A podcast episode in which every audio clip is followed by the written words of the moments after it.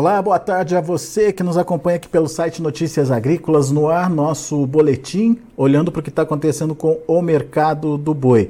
A semana praticamente já avançou e a gente, é, obviamente, quer entender como foi essa semana em termos de negociação aí para a arroba e mais do que isso, o que vem pela frente, afinal de contas, dá para imaginar um mercado sem a presença da China comprando aqui, o que, que pode acontecer em termos de precificação? Quais são as expectativas em termos de formação de, é, de, de, de preços, de estoques, enfim, oferta e demanda, como é que fica essa relação? Vamos perguntar isso tudo para o Iago Travagini, analista de mercado lá da Agrifato. Está aqui o Iago com a gente. Seja bem-vindo, meu amigo. Obrigado é, por estar aqui com a gente. Nos ajude a entender como é que foi essa semana de negócios aí uh, para o boi, Iago. E mais do que isso, o que, que vem pela frente, o que, que a gente tem que prestar atenção, hein? Bem, primeiramente, boa tarde, bom dia para todo mundo que acompanha a gente, né? É, e mais uma vez, obrigado pelo convite. E, Alexandre, acho que o, que o que a gente pode resumir o mercado durante esses últimos três, quatro dias, na verdade, durante a última, a última semana, né? É, é de um mercado com pouca liquidez, tá? O mercado de físico, o mercado físico do boi gordo, ele ofereceu basicamente um, um, problema gigantesco, né, que a gente ainda está lidando com esse problema, que é, no caso, o fim da certificação do boi China. Lembrando que a gente continua a exportar, mas a gente não pode mais certificar de carne desde o dia 22 de março. E diante desse problema, a gente teve uma queda muito forte de preços, tá? Preços que eram negociados para o boi China flertando com os 300 reais. Hoje se esse produtor que tinha um boi China a 300 reais no dia 17 de fevereiro vai negociar esse mesmo boi que entraria na tipificação China, ele vai negociar esse boi no mercado paulista, ele encontra preços no máximo de 280. Então hoje a gente tem uma pressão baixista muito grande no mercado, né? Ao mesmo tempo que o volume de negócios reduziu muito. Então a gente está vendo aí as escalas de abate, tanto no Brasil quanto na média paulista, recuarem para o menor nível dos últimos 12 meses, próximo dos 6, 7 dias, tá? Na, na nossa média aqui. E, inclusive, quando eu olho para esse contexto de escalas é, menores, a gente tem o problema dos dois lados, tá? Tanto o pecuarista que não aceita negociar seus animais nos preços atuais, é só quem realmente precisa negociar. Então a gente vê que as escalas recuam por uma vantagem do pecuarista e por ter passo, tá? Isso é importante ressaltar. Diferente de outubro e setembro 21, a gente está no período de chuvas, então você tem uma oferta de comida barata e que você consegue ser mais. É, firme, digamos assim, nos preços que você quer para negociar seu animal, mas também tem o lado da indústria, tá? Então a gente tem diversas indústrias, só para ter uma noção, são 37, 38 indústrias que têm habilitação China, que não têm interesse em acelerar o seu processo de compra. Por quê? Porque ele sabe que a China pode voltar a qualquer momento e, por enquanto, é, como a gente ainda está falando de uma, uma, um fechamento recente, com a probabilidade de que sim, a gente tem uma reabertura de curto prazo, as indústrias preferem não adquirir e fazer compromissos de muito longo prazo. Então, eles só querem comprar no preço que eles estão ofertando. Então, dentro dessa contextualização geral, é, acelerar a compra tanto por parte da indústria e acelerar a venda por parte do pecuarista não está fazendo muito sentido nessa visão deles. Então, o processo é o que a gente tem visto é um mercado com muita pouca liquidez no mercado físico e com escalas reduzindo, sim, em grande parte do país. Na verdade, se eu puder representar aqui quase a totalidade do país. Boa. Então, não tem negócios acontecendo, os negócios são, são poucos aí. Mas pelo que eu estou entendendo, Iago, tá, tá sofrendo mais então quem tem o boi o boi China. Virou tudo boi comum no mercado, é isso?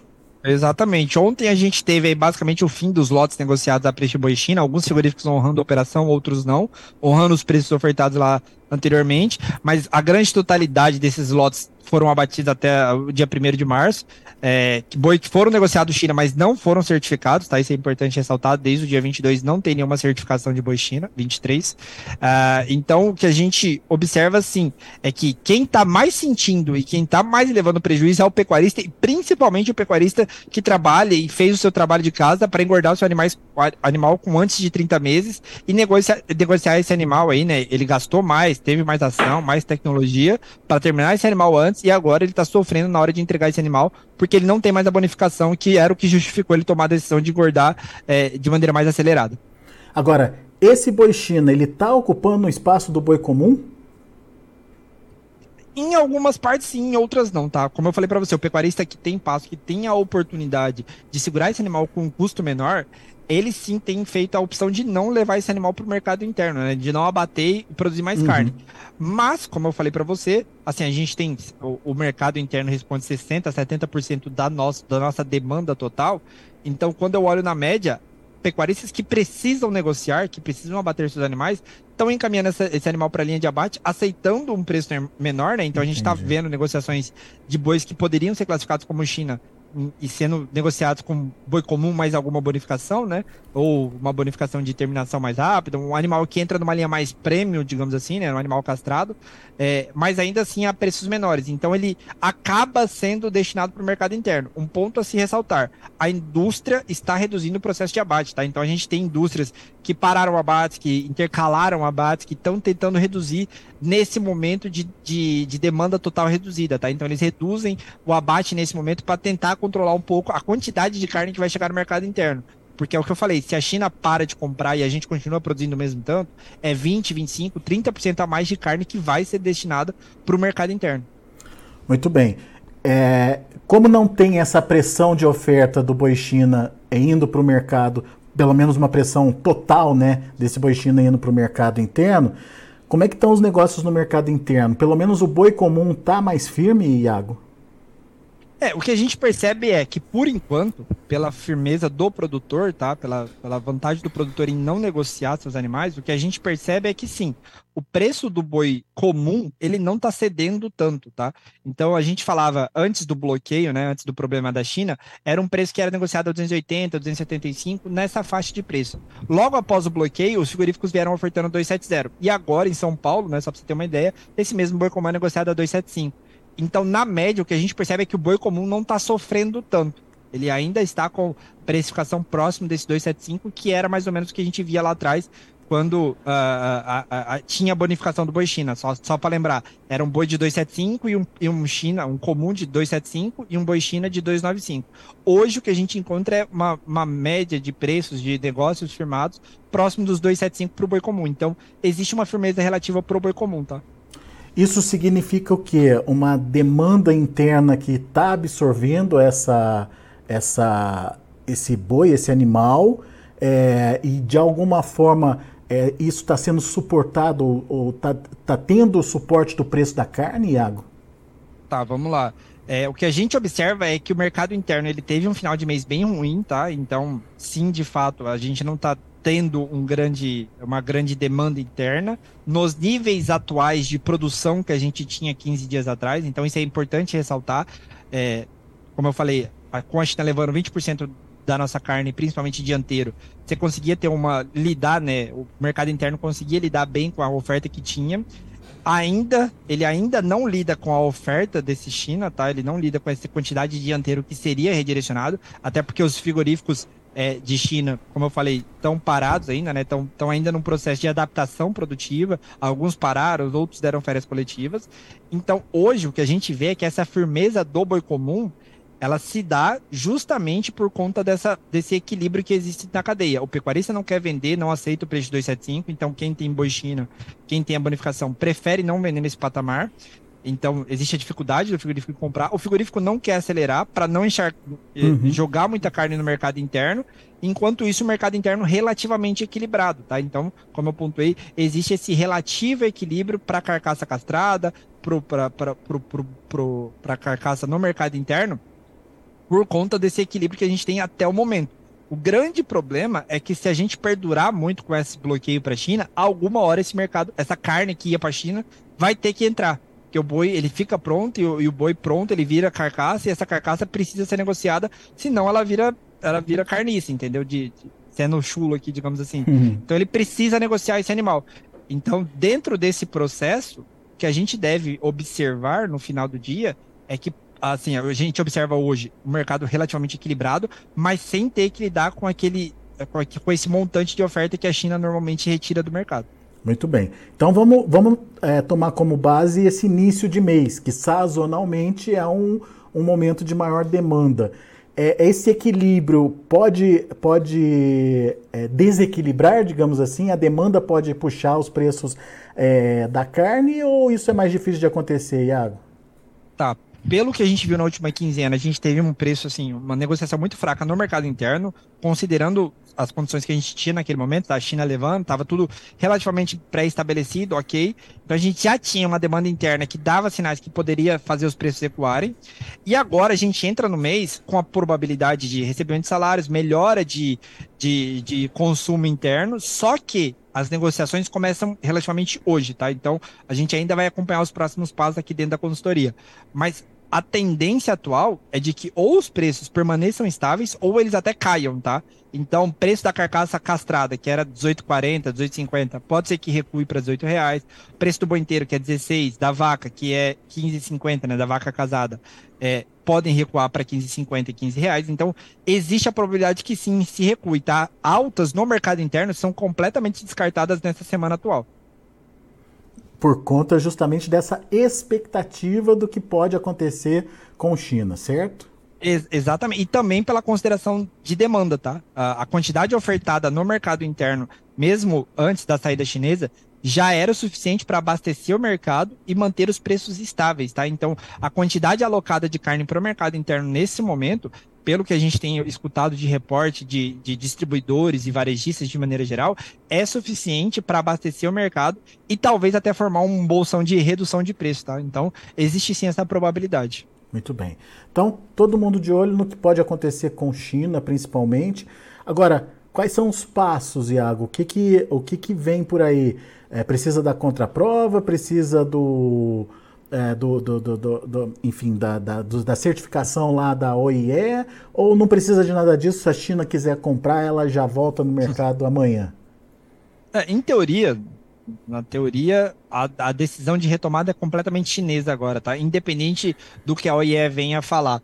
Então, inclusive, acordos podem ser costurados se for um caso que bate na madeira aí, mas for um caso tipo, acordos poderiam até ser costurados. Mas enfim, é, a China pode voltar a qualquer momento a comprar, é, só depende exclusivamente da determinação do governo deles, tá? Então, é uma decisão basicamente política barra comercial nesse momento. Os próximos passos, né? A gente está aguardando basicamente a confirmação da OIE que se trata de um caso atípico, tá? A gente teve aí muitos indicativos e, e tipologia e forma como foi encontrado o animal, né? Abatido e tudo mais, é, todos indicando um caso atípico da doença mas isso ainda há de ser confirmado pelo laboratório da OIE que fica no Canadá. Ao que tudo indica, pelo que a gente tem escutado, esse, esse resultado sai entre hoje e amanhã, dia 2 e 3 de março, tá? E aí, após isso, uh, provavelmente a OIE vai soltar um relatório nos próximos dias ou na próxima semana, considerando que o Brasil continua com um risco desprezível ou muito baixo para a vaca louca, por, por se, se, tratar de um caso atípico, e aí o processo natural é que a China, de posse desse relatório, tome a decisão ou não de voltar à certificação de, de novas cargas, tá? Então, esse é o processo natural que deve acontecer. A grande indagação atual é quanto tempo a China vai demorar para comprar de novo carne do Brasil. Segundo o que a gente vê dos indicativos do governo brasileiro, do governo chinês, é, a, as tratativas estão boas e o retorno aparentemente será celery. Só que a gente tem que pontuar que muita parte de, desse discurso também foi adotado lá em 2021. Então, existe uma preocupação do mercado ainda sobre essa retomada. Mas o fato é que a gente tem aí uma dependência da determinação chinesa nesse momento. Pois é, isso a gente tem ouvido muito aqui, Iago. É, o momento é diferente daquele de 2021, né? A necessidade da China também é teoricamente grande aí e não daria para ela ficar tanto tempo sem é, comprar essa carne brasileira. Faz sentido essa análise para você? Então, assim, eu até concordo. Eu concordo plenamente. A China depende hoje, 40% das importações chinesas são brasileiras, 41% para ser mais exato, foram em 2022. 13, a gente estima que de 10 a 13% do consumo total de carne bovina que acontece na China é de carne brasileira. Só que a gente tinha um, um cenário muito parecido com esse em 2021. E aí você pode alegar, ah, mas o, o estoque é, lá, na, lá em 2021 era, era, era, era maior, a China não tem tanta preocupação, ela tem mais preocupação agora porque o estoque é menor. Faz sentido, mas esse número de estoque eu acho que é muito difícil você mensurar. Você pode até argumentar que, obviamente, a gente tem o pós-ano novo chinês e isso redu aumenta a quantidade de consumo e, consequentemente, reduz o estoque, isso faz sentido, mas o número de estoque é difícil você ter na mão. Lembrando que os últimos dois trimestres, o terceiro trimestre e o quarto trimestre, tivemos as maiores importações da história por parte da China, tá? Importação de carne bovina. Então ela comprou bastante nesses últimos seis meses. Então, na minha visão, pelo menos olhando para o que eu tenho de número aqui, é, assim, o argumento até faz sentido. O grande problema é a dependência total da China. Então, se o governo chinês quiser estimular o consumo de carne suína, que o preço caiu mais de 30% nesses últimos dois meses, e tiver interessado em não deixar o, o suinocultor é, ter um problema, digamos assim, de, de, de consumo lá, né, de, de, preço, de lucratividade, ele pode deixar esse bloqueio por mais tempo que ele queira, entendeu? Esse é o grande problema na minha visão. Posso estar completamente errado, mas é, é assim, o que a gente vê hoje e que me preocupa um pouco é a gente depende totalmente do governo chinês e o preço da carne suína está em queda, a lucratividade dos suinocultores lá na China tem reduzido nesses últimos meses e pode ser que o governo atue para não deixar esses suinocultores aí é, na mão, digamos assim. É, outro argumento que a gente ouviu bastante é que naquele momento, lá em 2021, a carne, a carne brasileira estava muito cara, 7 mil, é, até acima sim, disso sim. naquele momento. E que hoje essa carne está relativamente barata. Seria outro fator de. É, enfim, que é, não seria um obstáculo, digamos, para a volta, né? É, sim, os chineses não tentariam negociar tanto. Faz sentido isso também? É, isso faz, isso faz um pouco, assim, na, pelo menos na minha visão, tá? Faz mais sentido sim a gente ter um chinês um pouco mais ávido pela carne, pelo preço relativo, né? Ele tá, ele tá, tá bem mais barato do que estava nos últimos meses. É, então, é um argumento que, pelo menos na minha visão, faz mais. Ele, ele tem mais coesão por conta do, do contexto, tá? É, obviamente, esse é um, um, ponto relativo a gente pensando com a cabeça de ocidental, tentando transpor essa ideia para o oriental. É, as, assim, as conversas que eu tive e até a, a visão que a gente tem do chinês é, é que normalmente é um cara que é muito é, negociador, né? Ele, ele, ele, né? ele tende a, te, a, sempre pegar o preço o mais barato possível. Então, assim, ele deve entrar. O, ele, o que a gente vê agora é que o preço é realmente um, um, fator impactante, mas se ele vai impactar nessa decisão do governo chinês, isso é bom separar, né? O importador, que é o cara que faz a negociação, que não está necessariamente atrelado com o governo, e o governo chinês, tá? Existe uma preocupação muito grande do governo, tanto da parte sanitária, de rastrear e fazer todo o processo com os animais ali, para ver se realmente se trata de um caso atípico e separar um pouco dessa ideia do, do, do, importador chinês, que é um cara que realmente quer comprar nesse momento.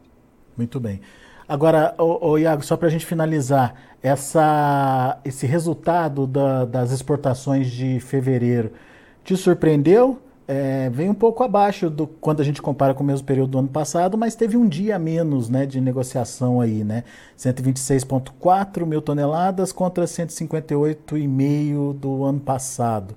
É, é já um sinal de, de, de arrefecimento das exportações por conta da China? Não. Não, é, eu sinceramente não acredito que seja, tá? Acho que fevereiro 22 tem um fator rebote, tá? A gente ficou sem exportar durante outubro, novembro e dezembro, exportou muito pouco durante esses três meses. A China volta em 15 de dezembro e 21 e a gente começa a acelerar o processo de exportação em janeiro e fevereiro.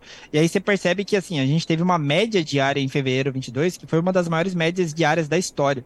Então, para o mês de fevereiro, em fevereiro 22, foi muito bom. A gente vê agora em fevereiro 23 uma queda na, no total exportado, tá? Então, você sai aí de janeiro 23 de 160 para 126, no comparativo com fevereiro 22 de 158 para 126. É um, assim, é o segundo maior é, volume exportado no mês de fevereiro da história. Mostra que a gente exportou um grande volume para o mês de fevereiro, na minha opinião, é um bom número, tá? Mostra a, a relativa robustez que a gente teve durante esse mês considerando, obviamente, que agosto, setembro e outubro e novembro de 2022 a gente teve grandes volumes exportados.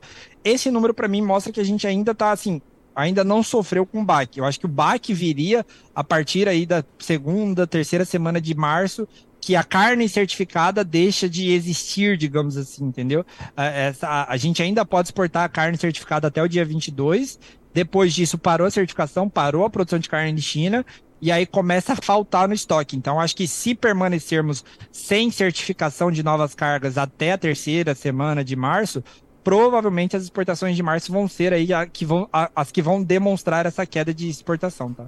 Deixa eu só entender esse processo. Carne certificada é aquela que está autorizada a ser enviada para a China. Pode ser que ainda não tenha acontecido, certo? Exato. É, o que acontece é isso, assim, até o dia 22, 23 de março, a gente tinha muito frigorífico abatendo, né? Até o dia 22, frigorífico abatendo carne certificada para a China, então você pega aí o frigorífico que tem a capacidade de abater mil animais, gera uma quantidade grande de carne, né? Essa carga até o dia 22 ela pode ser enviada para a China. Então a gente continua exportando para a China até esse momento. O grande ponto é a partir do dia 23 nada mais pode ser produzido para ser enviado para a China. Então, automaticamente, essa exportação sofre mais, entendeu? Entendi. Por isso esse delay no, no, nas estatísticas, digamos assim. Exatamente. Esse é um padrão, tá? Isso aconteceu em setembro 21 também. A exportação de setembro 21 foi recorde. É, a gente exportou muito em setembro 21 porque tinha muita carga sendo produzida e que foi, que foi produzida antes do dia 3 de setembro e que foi enviada até dia 15, dia 20, até no mês de outubro a gente teve exportação para a China por conta dessa carne que foi produzida antes do dia 3 de setembro e que ficou alocada, ficou é, ali esperando para ser enviada, sabe? Muito bem. Mas é, se tudo correr bem, a gente já vai ter essa liberação quanto antes, é o que todo mundo está Essa é a minha tá esperando. Essa é a minha né? torcida. É, pois é. Iago, obrigado, viu, cara? Volte sempre, é sempre bom te ouvir. Muito obrigado pelo convite mais uma vez, Alexandre. Agradecer a Andressa também por ter me mandado a mensagem e, e, feito o convite. E fico aí no aguardo e vamos aguardar aí que acho que com certeza a gente vai ter uma liberação rápida e torcer para que isso logo passe. Boa. Abraço, Iago. Até a próxima. Valeu, doutor. Até a próxima. Iago Travagini, lá da Agrifato, conversando com a gente sobre as consequências dessa suspensão é, de exportação aí para a China por conta daquele caso atípico de vaca louca lá no Pará. Aguardando, portanto, a contraprova que está sendo feita no Canadá, aguardando, portanto, a, avaliação final da, da OIE para, é, enfim, manter o status de é, região sem problemas, é, de baixo risco aí de, de, de, vaca louca, né, de, de encefalopatia, encefalopatia. E, enfim, uh, a gente está esperando aí esse resultado acontecer para daí sim a China tomar a decisão uh, de voltar ou não a comprar a carne brasileira. Vamos ver como estão os negócios no mercado futuro, lá na B3, de olho na tela. Para março, 292,20. Mercado futuro caindo hoje, 0,73%. Para abril, R$ 297,00, perdendo 0,98%. E o maio, R$ 292,00, 0,48% de queda. Indicador CPEA fechou o dia de ontem com alta de 2,2% a R$ 273,85.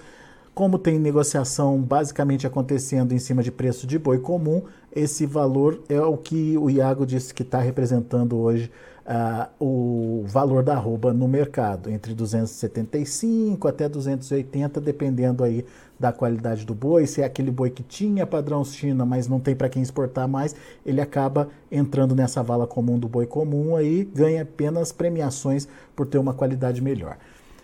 A gente vai ficando por aqui, agradeço a sua atenção, a sua audiência. Daqui a pouquinho a gente volta com outras informações e mais destaques. E na sequência tem João Batista Olive com Tempo e Dinheiro.